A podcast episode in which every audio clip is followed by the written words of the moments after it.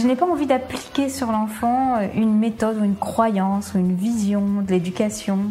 Ce qui m'intéresse, c'est comment nourrir les besoins de l'enfant. Tout le monde remarque que les élèves qui refusent d'apprendre à l'école apprennent plein de choses en dehors de l'école. Pour moi, c'est vraiment une attitude de l'adulte, un regard vis-à-vis de l'enfance qui change. Pour moi, l'école de la vie, c'est l'école des rêves, c'est l'école qui permet de réaliser ses rêves.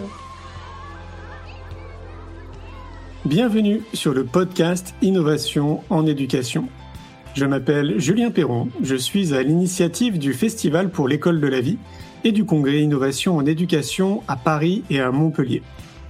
Voilà maintenant plus de 8 ans que je mets beaucoup d'énergie autour de l'éducation, convaincu que tout part de là. À travers ce podcast, vous allez découvrir de nombreux professionnels qui se mobilisent pour accompagner les parents, les enfants et les enseignants.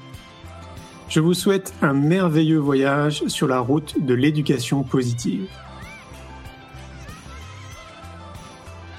Aujourd'hui, j'ai le plaisir de recevoir Virginie Schaeffer. Passionnée d'éducation et maman de trois ados, elle a à cœur depuis 20 ans d'éveiller les consciences et réveiller le potentiel des plus jeunes. Elle a fondé l'association Le Sens de l'école, qui a pour mission de favoriser l'accrochage scolaire pour permettre à tous les élèves de déployer leur plein potentiel à l'école et de contribuer positivement au monde. Je vous souhaite une belle écoute. Bonsoir Virginie. Bonsoir Julien. Comment ça va? Bah, Écoute, plutôt bien, merci. Virginie, euh, je vais te laisser te présenter euh, pour euh, les gens qui ne te connaissent pas. alors, qui es-tu Virginie?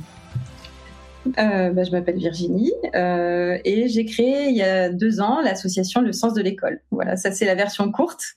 Je sais pas si tu veux la version longue. Ouais, un peu plus longue, ça serait bien. Euh, vraiment longue? Comme tu veux, on a une heure devant nous. Ça marche. Euh, écoute, euh, oui, parce que je, ce chemin, il a été assez long pour moi en fait, j'ai pas mal tourné autour du pot. Euh, mais quand je regarde en arrière, j'ai pris pas mal de chemins de traverse, mais il a une belle cohérence, donc ça, bah, ça me fait plaisir en tout cas de t'en parler. je suis musicologue de formation, donc tu vois pas du tout prédestinée à être là ce soir. mais dès le début, en fait, ce qui m'intéressait, c'était comment on fait pour éveiller la curiosité, la passion et pour réveiller le potentiel d'un enfant. Euh, donc tu vois, ma toute première expérience professionnelle, je l'ai faite dans un service de l'Opéra de Paris qui était, euh, qui, existe toujours d'ailleurs, qui s'appelait euh, 10 mois d'école et d'opéra, et qui avait pour euh, mission de faire des ponts en fait entre les lycéens de lycée pro et le monde de l'opéra.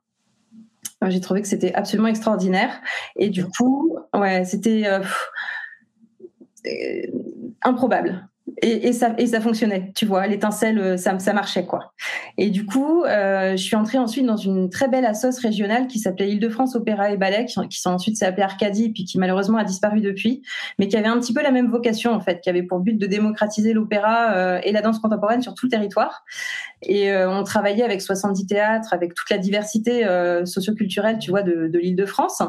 et moi, j'étais responsable des actions pédagogiques. Donc en fait, autour de chaque spectacle dans chaque théâtre, on bossait avec le public du théâtre et on leur proposait tout un panel en fait d'actions de, sensibilisation très variées pour des publics euh, adultes, euh, enfants, beaucoup de scolaires, beaucoup de beaucoup d'élèves de, de l'éducation prioritaire. Et, euh, en fait, l'idée, c'était de, de, faire en sorte, si tu veux, de faire venir des artistes, de leur, de leur tendre une main, quoi, pour qu'ils découvrent le monde de l'opéra. Euh, et, c'était génial. J'ai fait des choses hyper improbables, quoi. J'ai fait des ateliers de création d'opéra euh, avec un librettiste contemporain. Euh, j'ai fait un atelier de création de musique contemporaine avec un ensemble de musique contemporaine et, des jeunes lycéens. Enfin, c'était vraiment canon. Voilà, voilà d'où je viens. Ok. et donc, du coup, tu, disais en version courte, bah, tu as créé le sens de l'école.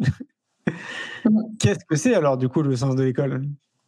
Écoute, le sens de l'école euh, est né toujours de cette interrogation de ben, comment on fait en fait pour euh, euh, éveiller la motivation et, développer tout le potentiel d'un enfant et la question corollaire qui est comment on fait pour éviter que tant d'enfants passent à côté de leur scolarité et ratent totalement leur chance? Euh, voilà, c'est vraiment ça qui est euh, à la base du sens de l'école, c'est de se dire comment on fait pour que euh, ben il n'y ait pas tous ces gamins qui passent, c'est 15 000 heures de, sa vie en gros qu'un enfant passe à l'école. Hein. Donc il n'y ait pas tous ces gamins qui essuient leur fond de culotte sur des bancs d'école en se demandant ce qu'ils font là, dans le meilleur des cas, ou dans le pire des cas en étant super malheureux, super stressés, etc. Donc voilà, c'est. Et du coup, c'est quoi la solution? J'espère que, enfin, je, je pense pas qu'il y ait une seule solution et je sais pas si je l'ai trouvée, mais en tout cas, je suis tombée sur des, des recherches assez incroyables hein, euh, sur la motivation. Euh, de chercheurs américains, notamment euh, à Stanford, qui euh, se sont posé la question en fait du sens. Pour moi, c'est une question fondamentale, si tu veux. Tout commence par le pourquoi en fait. Euh, et dans le monde des adultes aujourd'hui, enfin, personne ne contredit le fait que si tu trouves pas de sens à ce que tu fais, tu peux pas être motivé et engagé. Et je me demande, voilà, pourquoi euh, ben, tant de personnes dans les organisations euh, professionnelles, les RH, etc., euh, se démènent pour essayer de réengager les collaborateurs sur le sens de leur travail, hein, et comment ça se fait que ben, personne cherche à faire la même chose sur le sens de l'école, en fait. donc la question que je me, je me suis posée, c'est est-ce que, est-ce que ça a un intérêt d'essayer de faire réfléchir les enfants au sens de l'école? Moi, j'en avais la conviction profonde, mais j'allais pas lancer un projet, tu vois, juste sur un, une simple intuition infondée, quoi. Donc, je suis tombée sur ces recherches de, Stanford, en fait, sur la raison d'être. Et ça fait 20 ans que euh, ces chercheurs euh, se, consacrent vraiment à ça et à étudier à quel point la raison d'être, en fait, est euh, un trait de caractère au moment du passage entre l'enfance et l'adolescence, qui est un prédicteur incroyable à la fois, et ça on le sait évidemment, mais de, bien-être psychologique tout au long de la vie, de, de bien-être physique, mais également, et c'est là que ça devenait vraiment directement et concrètement intéressant pour moi de persévérance et de résilience scolaire. Voilà. Donc je me suis dit ah là il y a peut-être quelque chose, tu vois. Euh, et euh, ce qui était euh, assez fascinant aussi, c'est que euh, ils ont donc mis des élèves en situation et fait un certain nombre d'études, et ils ont testé un petit peu la résilience et la persévérance à la fois à court terme en situation d'examen et à plus long terme, tu vois, tout au long d'une année scolaire, d'enfants dont ils avaient mesuré sur une échelle un petit peu le niveau de raison d'être. Et ce qui était très étonnant, c'est que donc ceux qui avaient une raison d'être bien ancrée étaient très persévérants, et ceux qui avaient déclaré avoir des objectifs de travail scolaire beaucoup plus terre à terre et beaucoup plus habituels, tu vois, du style bah, j'ai envie de bien travailler à l'école pour avoir euh, derrière un bon travail et tant qu'à faire un travail euh, rémunérateur, euh, ces enfants-là manifestaient pas du tout, du tout, du tout le même type d'accrochage scolaire. Moi, je trouve ça. Mais oui, mais te rends compte ce que ça veut dire en fait. Ça veut dire que bah, le temps et l'énergie que nous, adultes, euh, éducateurs, que ce soit parents ou enseignants, on passe à essayer d'inculquer nos bonnes raisons à nous pour qu'un enfant fasse des efforts à l'école, en fait, ben, passe sur l'enfant euh, comme l'eau sur les plumes du canard. Et à l'inverse, qui a un vrai levier de motivation, qui est le, sens, qui est un réservoir de motivation incroyable, est totalement euh, sous-exploité. Alors, du coup, il faudrait peut-être définir la raison d'être. C'est quoi la raison d'être? Oui, euh, effectivement. C'est, euh, ça a été défini par ces chercheurs-là. Alors, il y en a plein de définitions, hein, mais celles qu'ils ont adoptées eux et que je trouve très intéressantes, ils l'ont défini comme une force morale, donc un trait de caractère mais moral, assorti euh, d'une d'un volet en fait dynamique de passage à l'action. C'est-à-dire que quand tu as une raison d'être, tu t'es pas juste un rêveur, un idéaliste qui se dit tiens ce serait bien de changer le monde, de faire ci et ça, mais tu as, euh, vraiment ce, ce, cette dynamique euh, de concrétisation de ton aspiration. Et cette aspiration-là, c'est une aspiration en fait euh, qui te transcende, qui transcende l'individu, donc qui est pas purement individualiste, et que tu peux trouver dans euh, des choses très diverses. En fait, dans les enfants et les adolescents qu'ils ont interrogés. Euh, alors un gros réservoir de raison d'être, c'est la famille proche. Euh, et ensuite, quand élargis le cercle, il y a cette notion que les Américains appellent community, qui est pas très facile à traduire en, en français, mais c'est ton quartier, c'est ton milieu d'appartenance euh, ethnique, c'est euh, un endroit où tu te reconnais, où tu te sens à ta place, tu vois. Euh, et puis, ça peut être, alors évidemment aussi la religion est un grand réservoir de raison d'être, et puis ça peut être après des grandes causes, enfin les objectifs de développement durable, tu vois, le, le combattre la pauvreté, la faim dans le monde, la pollution, voilà tout le panel est possible. Mais il faut que ce soit un objectif pro-social, en fait, quelque chose vraiment qui, te dépasse. Ce qui veut dire, est-ce que c'est proche aussi, euh, pour moi, je vois une, corrélation euh, vraiment très proche avec euh, l'intelligence émotionnelle? Oui, oui, bien sûr. Bah, je pense qu'un enfant doté, enfin, je ne veux pas dire de bêtises parce que je suis pas spécialiste du sujet, mais un enfant doté d'une bonne intelligence émotionnelle est forcément un enfant qui est allé chercher un peu à l'intérieur de lui et qui est connecté à, des choses de cet ordre-là. Exactement ça, rejoint, euh, ça, rejoint pas mal de choses aussi euh, qu'on étudie en psychologie positive. Euh, ce qui m'a pas mal frappé aussi, je suis tombée sur une étude que, ces chercheurs-là ont fait avec tout un réseau de chercheurs où ils comparaient la, enfin ils comparaient, ils, mesuraient la raison d'être et un certain nombre d'autres traits de caractère justement que la psychologie positive a défini comme étant incroyablement puissants en termes d'épanouissement, de résilience, etc. Et notamment l'empathie euh, et la gratitude. Ce qui est assez génial, alors c'est pas pour chercher des gagnants ou je sais pas quoi, mais la raison d'être en fait par son caractère actif, euh, elle, est, douée d'une d'une force euh, de vie en fait, d'une force motrice que n'ont pas forcément la gratitude ou l'empathie qui sont des traits de caractère très beaux, mais plus passifs, tu vois. La raison d'être en fait, ce que je trouve assez génial, c'est que une fois que tu as allumé la mèche, en fait, c'est parti. Et autant l'allumer plus tôt, le plus tôt possible. Quoi. faire, oui. Exactement. Ah, vas-y.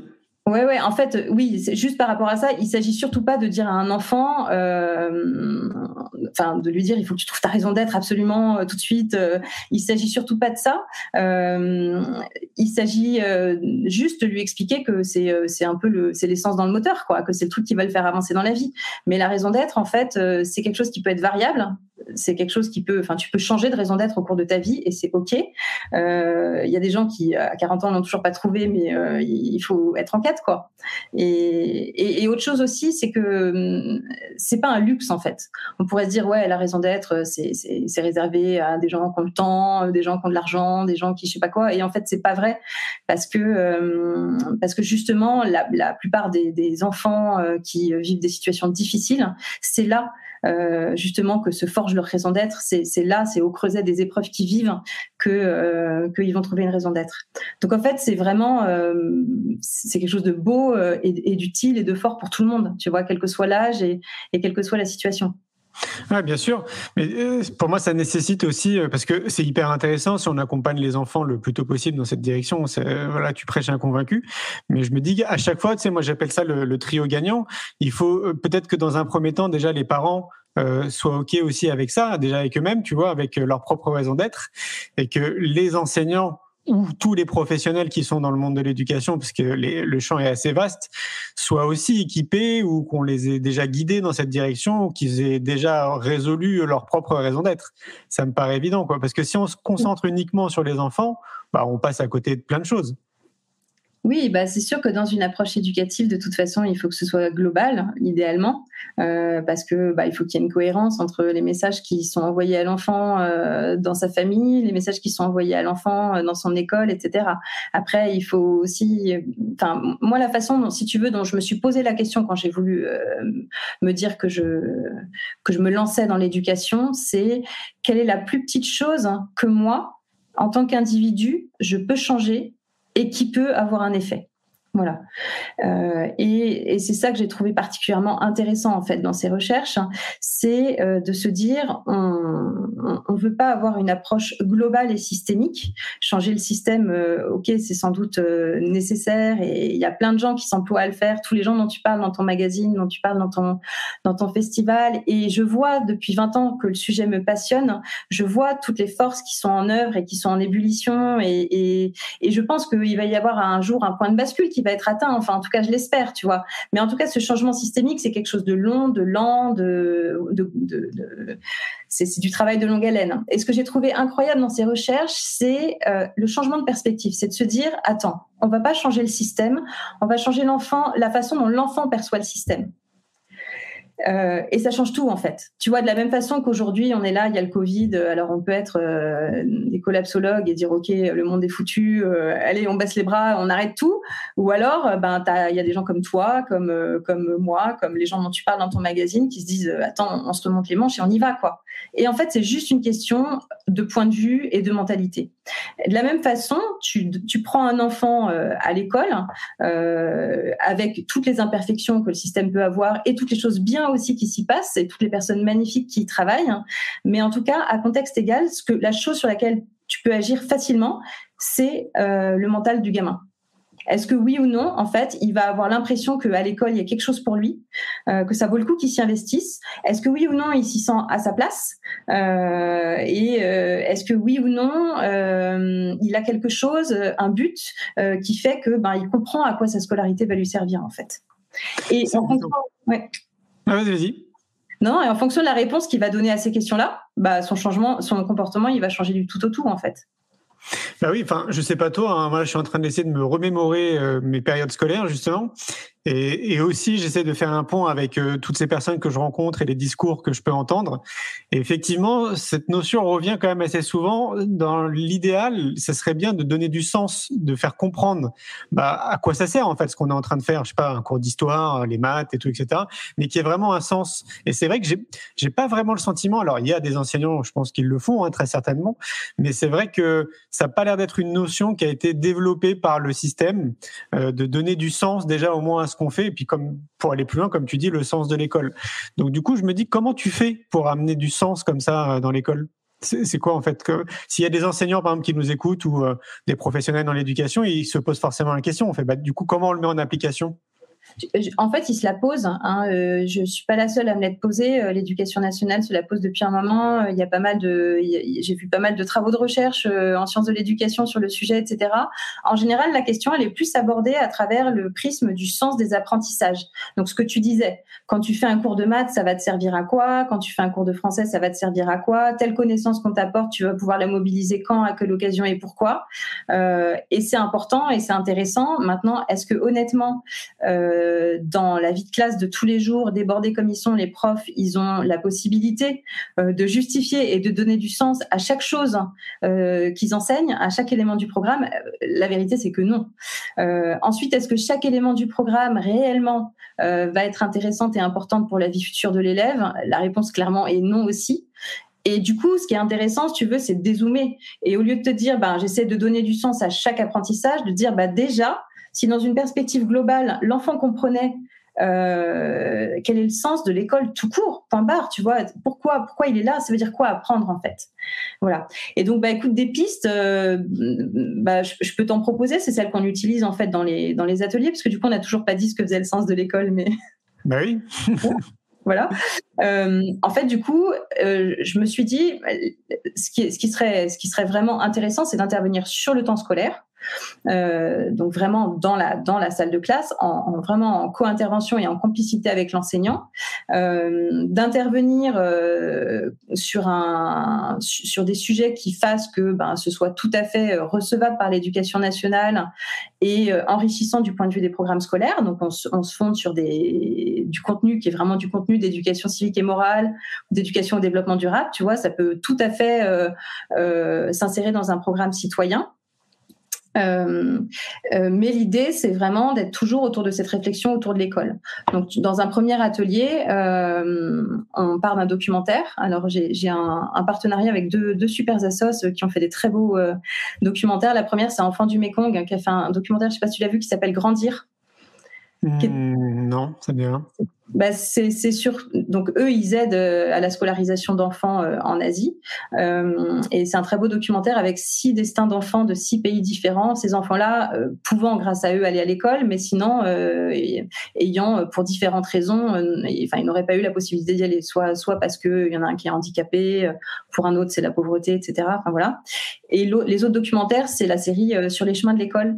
Donc tu connais probablement le long métrage qui est magnifique, qui a, eu un César, un César du meilleur documentaire, mais ils ont sorti aussi une série de courts métrages de 25 minutes qui a un super, euh, un, super euh, contenu à exploiter en fait du coup en classe. Et euh, déjà, je pars de ça à la première séance et à partir de là, on pose des questions. Toute la pédagogie des ateliers, c'est une pédagogie qui est active et coopérative, enfin que tu connais par cœur. Hein, c'est des pédagogies qui, qui sont là pour aider les enfants à se questionner, à construire un questionnement collectif et euh, jamais des pédagogies descendantes où on n'est certainement pas là pour leur asséner des messages et, et des leçons de morale, tu vois. Mais une fois qu'ils ont vu le documentaire, la, la question qu'on leur pose, c'est ben, est-ce que vous saviez qu'il y avait autant d'enfants qui pouvaient pas aller à l'école et pourquoi? Et petit à petit, avec eux, tu vois, on brosse un peu les différentes, euh, les différentes choses qui font que ben, l'accès à la scolarisation peut être compliqué pour plein d'enfants dans le monde. Et ensuite, ben, et, et pour les enfants qui, eux, vont à l'école, euh, à votre avis, de ce que vous avez vu dans le film, est-ce que leurs conditions d'apprentissage sont les mêmes que les vôtres Évidemment non. Donc là, pareil, tu vois, il y a vraiment matière à élaborer et réfléchir. Et jamais, jamais, on va leur dire bah, que l'école gratuite et obligatoire est une chance. Mais évidemment que c'est ça qu'on veut qu'ils aient comme conclusion. Euh, voilà. Donc, et à la fin de la séance, en fait, je laisse juste repartir avec une question qui est, bah voilà, qu'est-ce que ces enfants que vous avez vus dans le film ont vu euh, comme trésor euh, dans l'école qui fait que bah, ils sont prêts à faire des pieds et des mains pour y aller et leurs parents sont prêts à faire de si gros sacrifices et que nous peut-être par la force de l'habitude euh, on a sous les yeux mais on ne voit pas voilà, donc tu vois, ça c'est la première séance. Et le deuxième atelier, on se questionne vraiment sur le sens de l'école. Donc là, on fait un atelier philo qui est un peu euh, le béaba des ateliers philo. C'est un sujet hyper classique, mais ce qui est intéressant, tu vois, c'est de l'amener comme ça. Et encore une fois, euh, l'idée, c'est surtout pas qu'il soit récupéré euh, avec un, avec une moralité, tu vois, à la fin, voilà. Mais de fait, quand tu questionnes ben, la place de l'enfant dans l'école, qu'est-ce que ça veut dire en fait? Qu'est-ce que ce serait une société? Qu'est-ce que ce serait la France sans école gratuite et obligatoire? Ça donnerait quoi? Tu vois, en termes d'inclusion, en termes d'égalité des chances, voilà. Tu peux questionner aussi bah, le rapport à l'apprentissage. Euh, qu'est-ce qui change dans ta tête quand tu apprends Tu fais quoi? Tu stockes des connaissances? Ou est-ce qu'il y a quelque chose dans ton rapport au monde qui change? Le jour où tu as appris à lire, est-ce que ça t'a pas ouvert des portes, tu vois, un monde totalement autre? Alors le monde de la fiction, le monde du savoir, enfin voilà. Tu, tu questionnes aussi le statut de l'erreur, évidemment, qui est hyper intéressant, justement pour leur redonner confiance et leur faire prendre conscience du fait que ben, l'apprentissage c'est pas rectiligne, c'est pas linéaire et que ben, se prendre des tôles, ça en fait partie en fait. C'est naturel et c'est même utile. Tu vois, donc tu as, tout un champ d'interrogation possible qui est hyper enrichissant avec eux. Et rien que ça, rien que cette heure-là d'atelier philo sur euh, à quoi ça sert l'école, euh, je pense déjà que pour eux, c'est un, c'est un, moment de prise de conscience. Euh, tu vois, un temps un peu hors du temps, où ils sont un peu en méta, tu vois, ils prennent, ils font un pas de côté et ils se demandent ce qu'ils font là, quoi. Et le fait de pouvoir discuter à 25-30 tous ensemble comme ça, ça, c'est vraiment enrichissant. Oui, j'imagine. Tu, as fait combien de classes jusqu'à présent? Écoute, très peu. tu, parles d'innovation en éducation, donc là, on est en plein dedans. Hein. Très peu parce que j'ai eu la bonne idée de lancer l'association euh, juste avant le Covid. Mmh, c'est vrai, c'est une bonne idée. C'est bien. Hein donc j'ai commencé en décembre 2019 et on a fait euh, donc les parcours en fait c'est quatre ateliers espacés de une semaine à chaque fois. Donc on a fait des parcours dans six classes et là-dessus euh, badaboum voilà.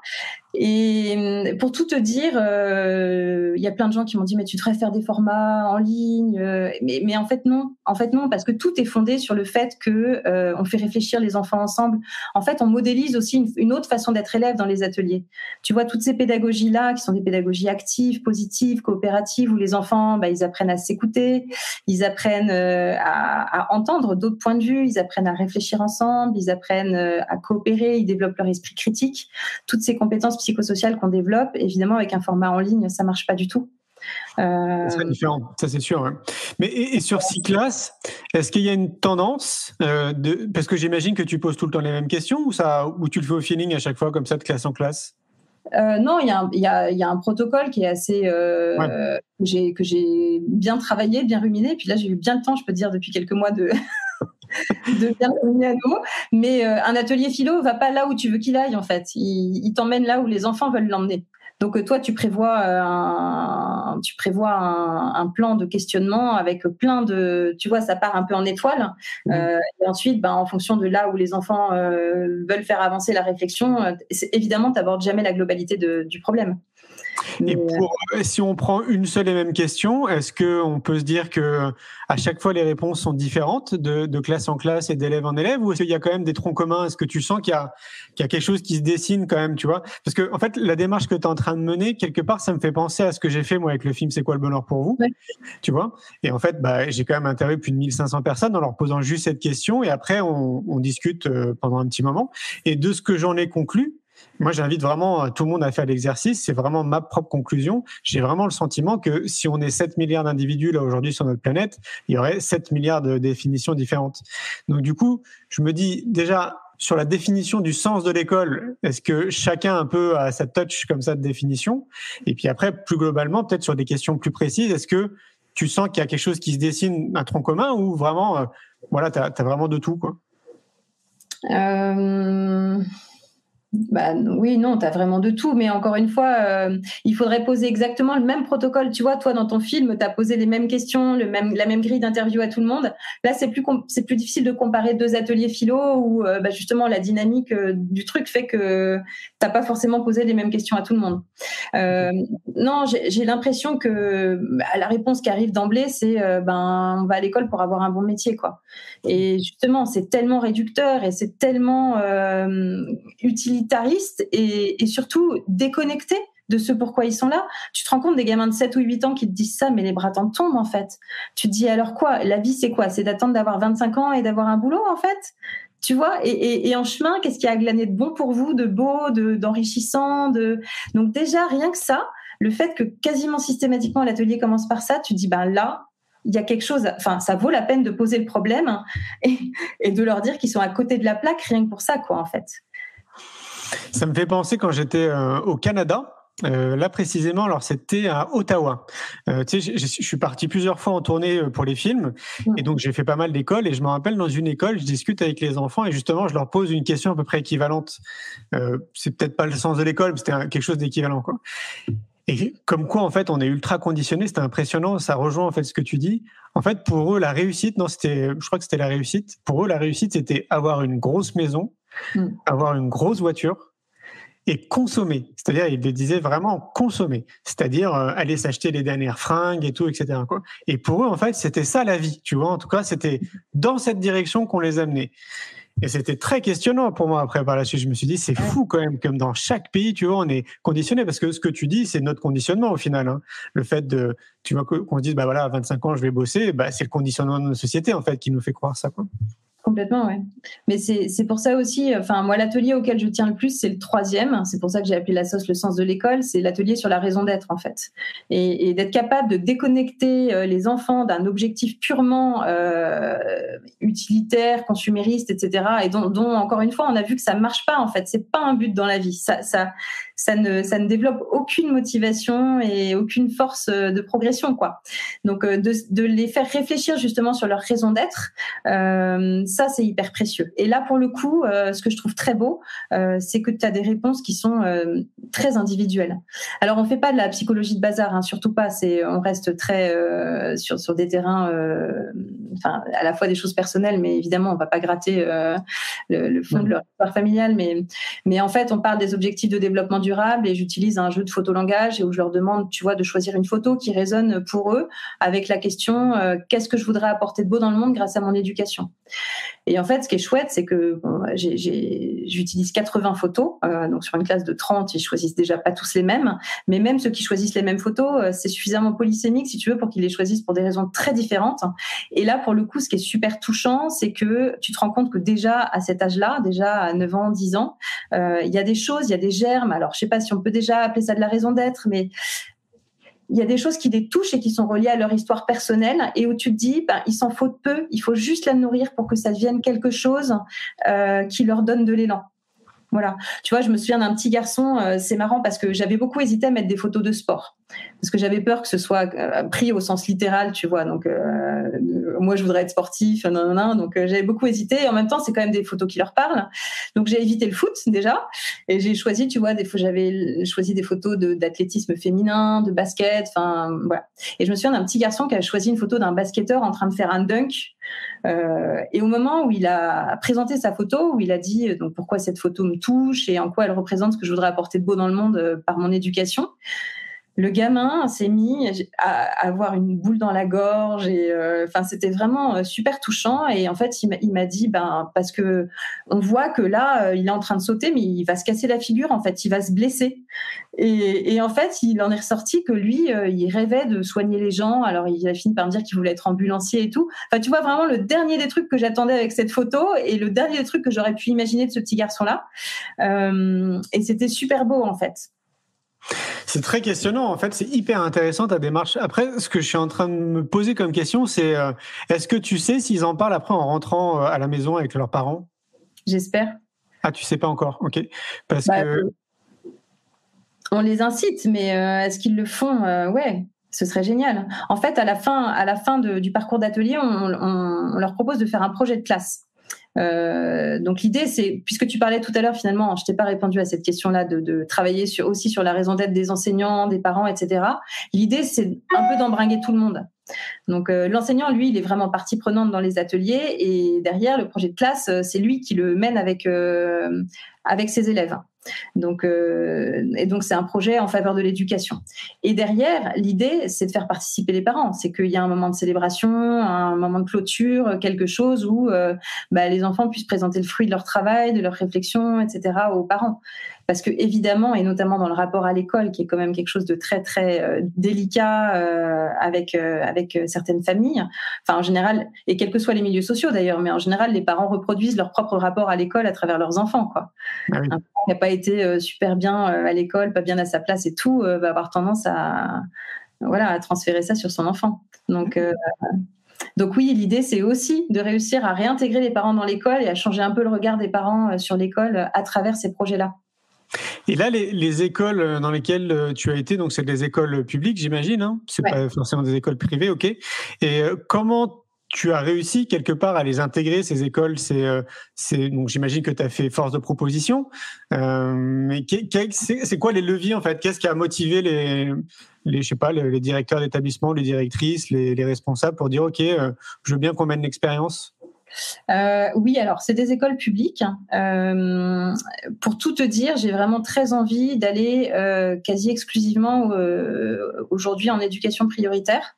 Donc là, on a tout un, on a toute une série d'ateliers prévus qui commencent bah, lundi prochain dans pas mal d'écoles en REP et REP+, à Saint-Denis, à Stein, à Aulnay-sous-Bois, dans le 19e arrondissement de Paris. parce que ça y est, enfin, on a l'impression que ça revient un petit peu dans les écoles là, que les je sais pas s'ils sortent la tête de l'eau ou si au contraire ils en peuvent plus, ils ont besoin d'un peu de d'un peu d'air et d'un peu d'oxygène, mais enfin voilà.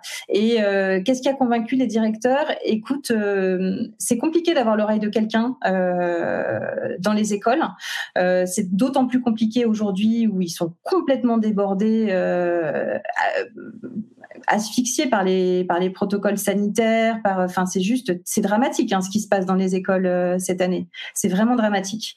Donc euh, voilà, donc j'ai envoyé euh, quelques. Mais tu sais, je suis quelqu'un de très très persévérant pour le coup. Donc j'ai envoyé plusieurs centaines de mails. je pense qu'il y en a pas mal qui ont atterri dans les spams ou qui n'ont jamais été ouverts. Mais, mais les rares personnes qui les ont ouverts et qui m'ont eu au téléphone, en fait, comprenaient tout de suite de quoi je voulais parler. Donc en fait, c'est à la fois dur d'avoir l'oreille de quelqu'un et dès que tu l'as, ils se rendent compte à quel point ça peut les aider. Euh, parce que tu parce que arrives dans une classe et tu crées tout de suite un climat de classe qui est beaucoup plus dynamique, euh, des, des, conditions de travail ensemble aussi qui sont plus sereines, beaucoup plus coopératives et bienveillantes, et puis un projet un peu motivant, sympa, et puis qui a du sens tout simplement.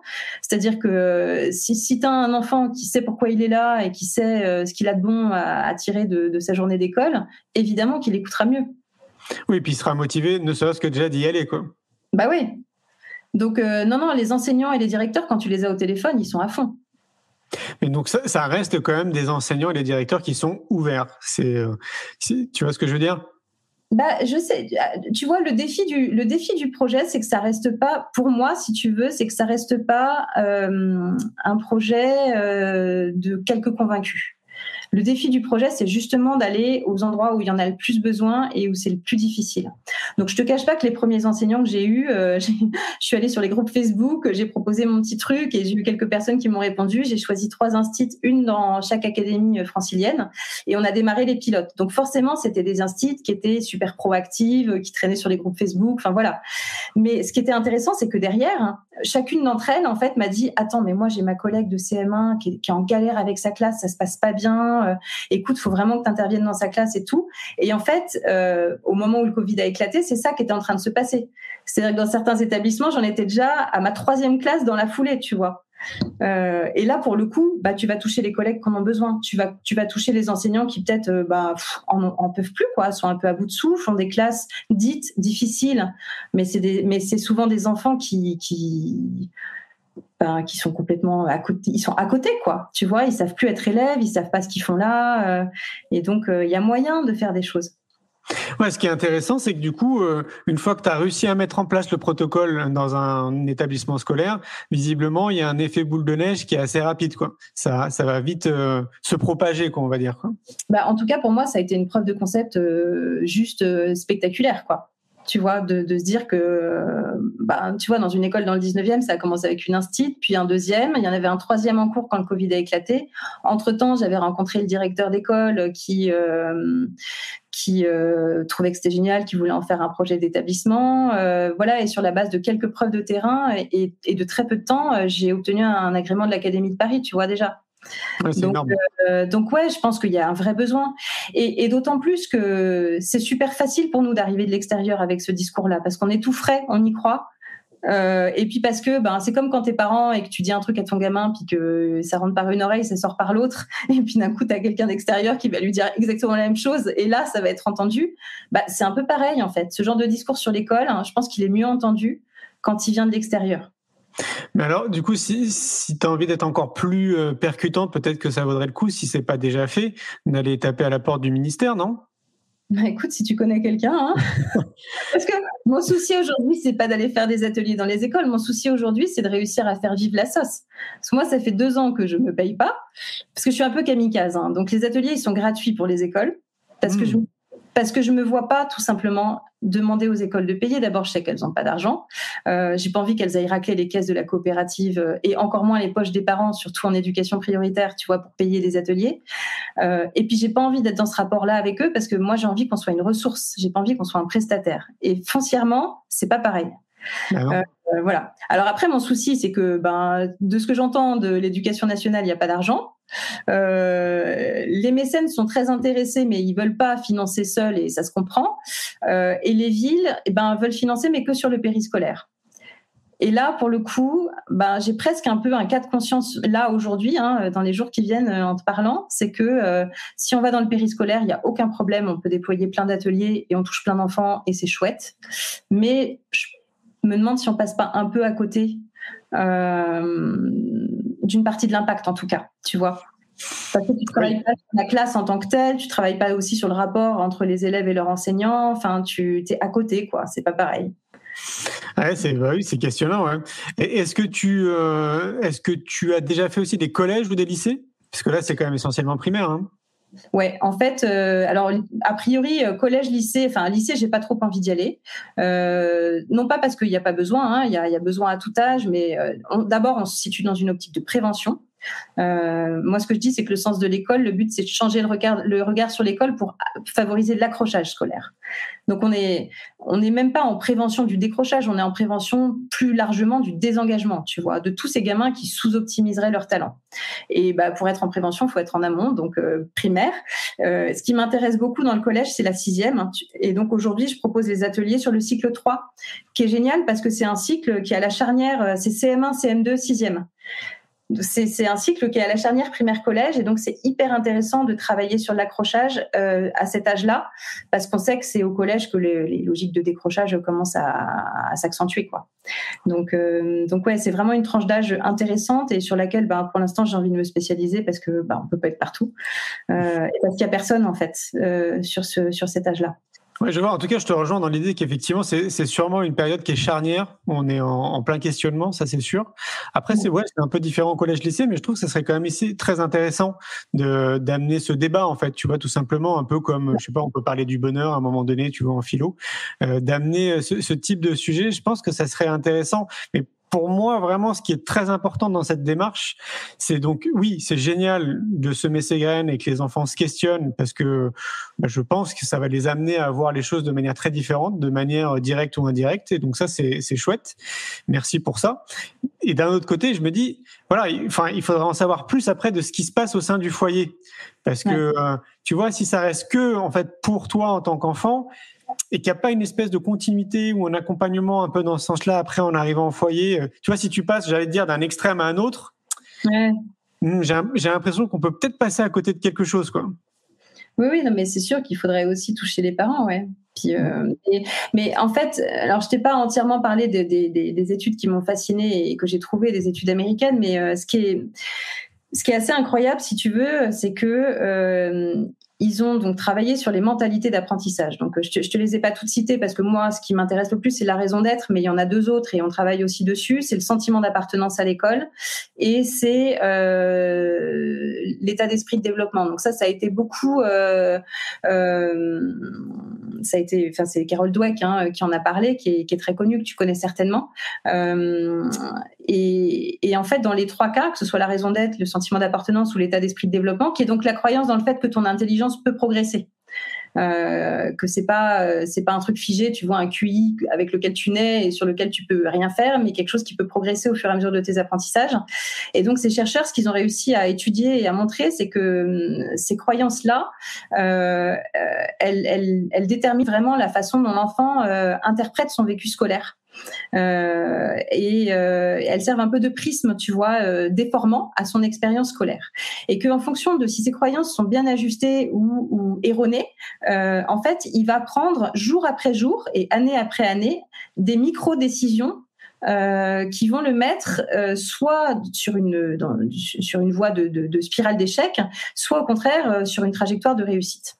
Euh, pour te dire les choses plus simplement, par exemple, un enfant qui pense qu'il n'a pas sa place à l'école, euh, quand il va se prendre, le jour où il va se prendre une tôle ou alors une remarque un peu critique d'un enseignant ou, euh, des brimades d'autres élèves, il va voir ça comme une confirmation du fait que ben oui, l'école c'est pas pour lui quoi.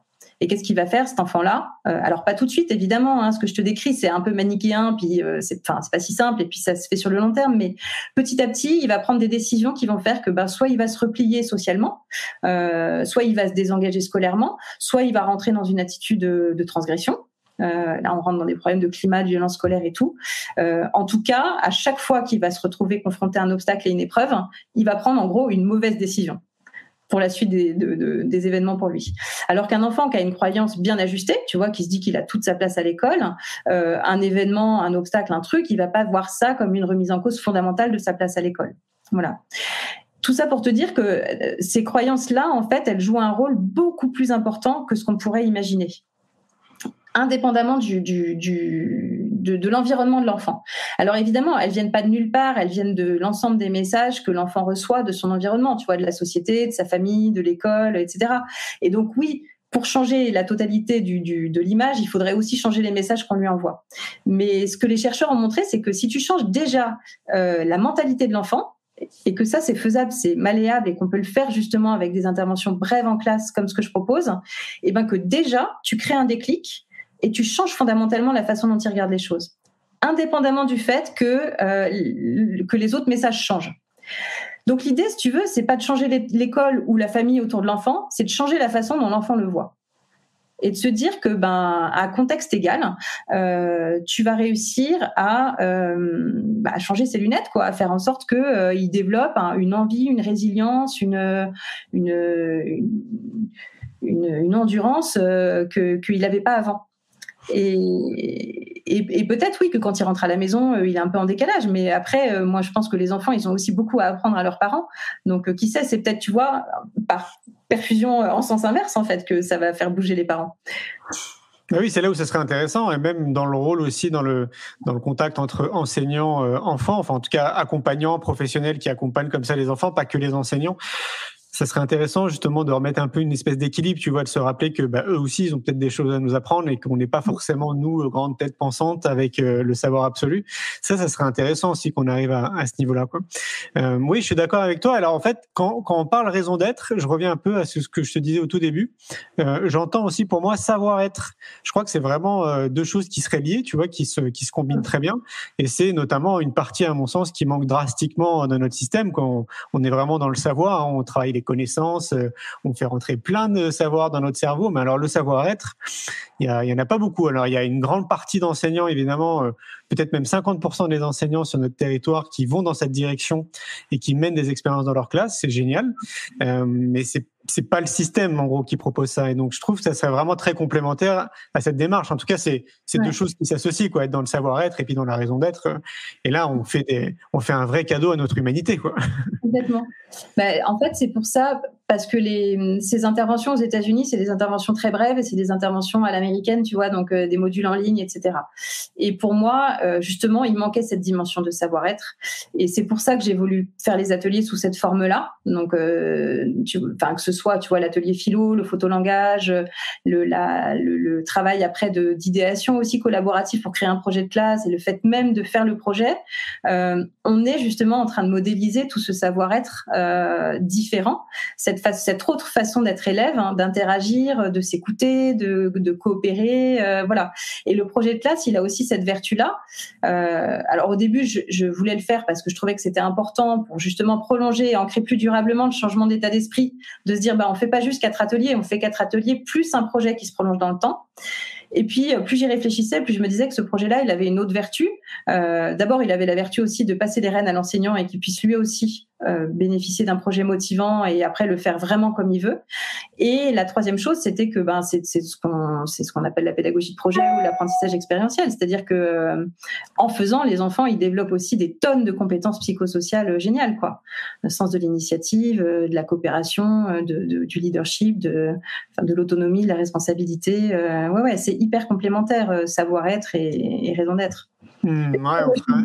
Je suis formée à, je, je suis, je te l'ai pas dit, mais je suis formée à la discipline positive depuis, euh, depuis, enfin, j'ai découvert ça en 2014 et je suis une fervente adepte parce que je trouve ça, ça converge, c'est des approches qui sont complémentaires. Ce que la raison d'être donne de plus, si tu veux, c'est la, c'est le but, c'est le pourquoi, quoi. Mais derrière le comment, oui, c'est le, c'est tout, c'est tout ce travail de développement des compétences psychosociales, ouais. Ça va ensemble. Je, je sais pas toi, mais moi je suis vraiment convaincu que, tu vois, je trouve qu'en France, on a toujours au moins 15 ans de retard sur beaucoup de choses. Et je suis convaincu qu'on va dans cette direction. Et que mmh. si on se refaisait un live, tu vois, dans 15 ans, bah, ça serait déjà acté, ça serait intégré, et, on... et puis ça continuerait de progresser dans ce sens-là. Qu'est-ce que tu en penses? Mais j'espère. Hein. Mais est-ce que déjà, il y a 15 ans, tu aurais pensé un jour qu'on serait tous là en train d'essayer de réinventer l'éducation? Mais non. Alors, alors surtout pas moi. Surtout pas moi. Dyslexique, dysorthographique, euh, clown dans la classe, euh, mec qui a pas de diplôme. Euh, je peux dire que j'imaginais pas du tout à un seul moment donné que j'allais mettre autant d'énergie là-dedans. Hein, c'est clair. Mais oui, oui, dans 15 ans, euh, écoute, il y a tout un mouvement mondial, parce que je t'ai parlé des États-Unis, mais il y a tout un mouvement de, de, de, de chercheurs et euh, d'acteurs euh, dans l'éducation euh, qui se demandent, qui se posent très sérieusement la question de savoir si euh, la raison d'être de l'éducation ne serait pas d'éduquer à la raison d'être. Et notamment en Finlande, euh, qui est quand même le modèle éducatif qu'on qu présente à tous comme étant le plus, le plus incroyable et le plus accompli. Et il y a un très très gros mouvement autour de la raison d'être et, et bah, le fait que oui, qu'un enfant qui, qui sait euh, où il va dans la vie et, et qui a des grands, des grandes aspirations, c'est un enfant qui, bah, qui, qui, qui, a des ailes, quoi. Et ce que je trouve ouais. génial en fait dans ce truc-là, c'est que derrière, évidemment, c'est une belle vision de l'éducation, mais c'est une vision de la société qui est incroyable, parce que se dire que bah, quand on est doté d'une bonne raison d'être, à la fois on est plus heureux, on contribue positivement au monde évidemment, et en plus, bah, on réussit mieux ce qu'on fait. Tu parles, c'est génial. Ah, c'est cadeau, hein mmh, Complètement. Alors du coup, j'aurais te poser la question parce que je vois que ça, ça file vite. Hein, il nous reste, ça fait quasiment une heure. C'est quoi pour toi du coup le sens de l'école? Ah là là. ah le sens de l'école pour moi, c'est d'aider, euh, c'est d'équiper. Il y a deux choses. Pour moi, c'est d'équiper chaque enfant dans la vie euh, avec euh, un bagage commun qui va lui permettre de prendre sa place dans la société euh, et d'être euh, et d'être une valeur ajoutée pour tous. Euh, pour le bien commun et c'est aussi lui permettre de prendre conscience et de développer son potentiel. Voilà son potentiel à lui. Donc il y a à la fois une dimension euh, collective euh, et puis il y a une dimension singulière et individuelle. Voilà. Ok. Seulement. Ben merci. Euh, je pense au, donc à toutes les personnes qui nous regardent, qui nous écoutent et qui vont nous écouter après en replay, euh, qui ont envie d'avoir peut-être plus d'informations. Comment on fait pour te joindre, entrer en contact avec toi C'est assez simple Bah oui, écoute, on est sur les réseaux sociaux. On a encore des, réseaux sociaux balbutiants, mais euh, voilà, il y a une page Facebook, Le Sens de l'école. Il y a un compte Instagram. Euh, il y a une page LinkedIn. Il y a un site internet, le l'école.org. Euh, et moi, je suis ouverte à tout. Alors quelque chose que je t'ai pas dit, mais qui est important aussi à mes yeux, c'est qu'on voudrait proposer aussi de former les enseignants.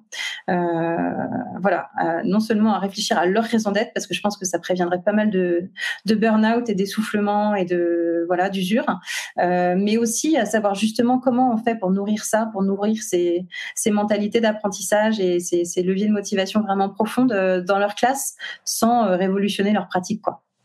ça me paraît évident. Et pour les gens qui voudraient t'aider, qu'est-ce qu'ils peuvent faire pour qu'est-ce qu'on peut faire pour t'aider si on a envie de t'aider? Tout.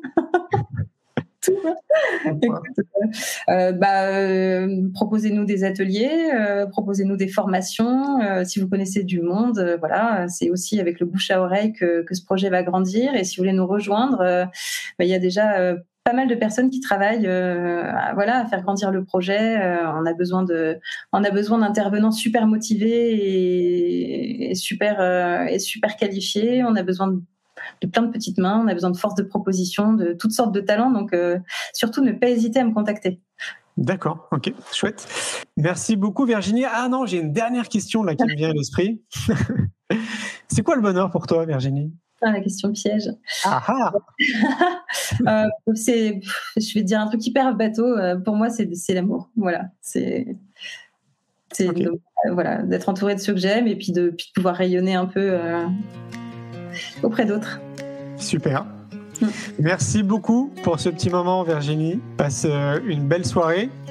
Merci. Euh, un grand plaisir et je te dis à très vite. À bientôt. Merci, Julien. Bye bye.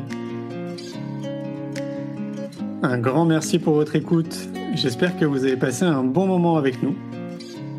Pour aller plus loin dans votre recherche, nous avons créé un magazine papier, le magazine Innovation en éducation un magazine que vous retrouverez uniquement sur abonnement, livré tous les deux mois partout dans le monde.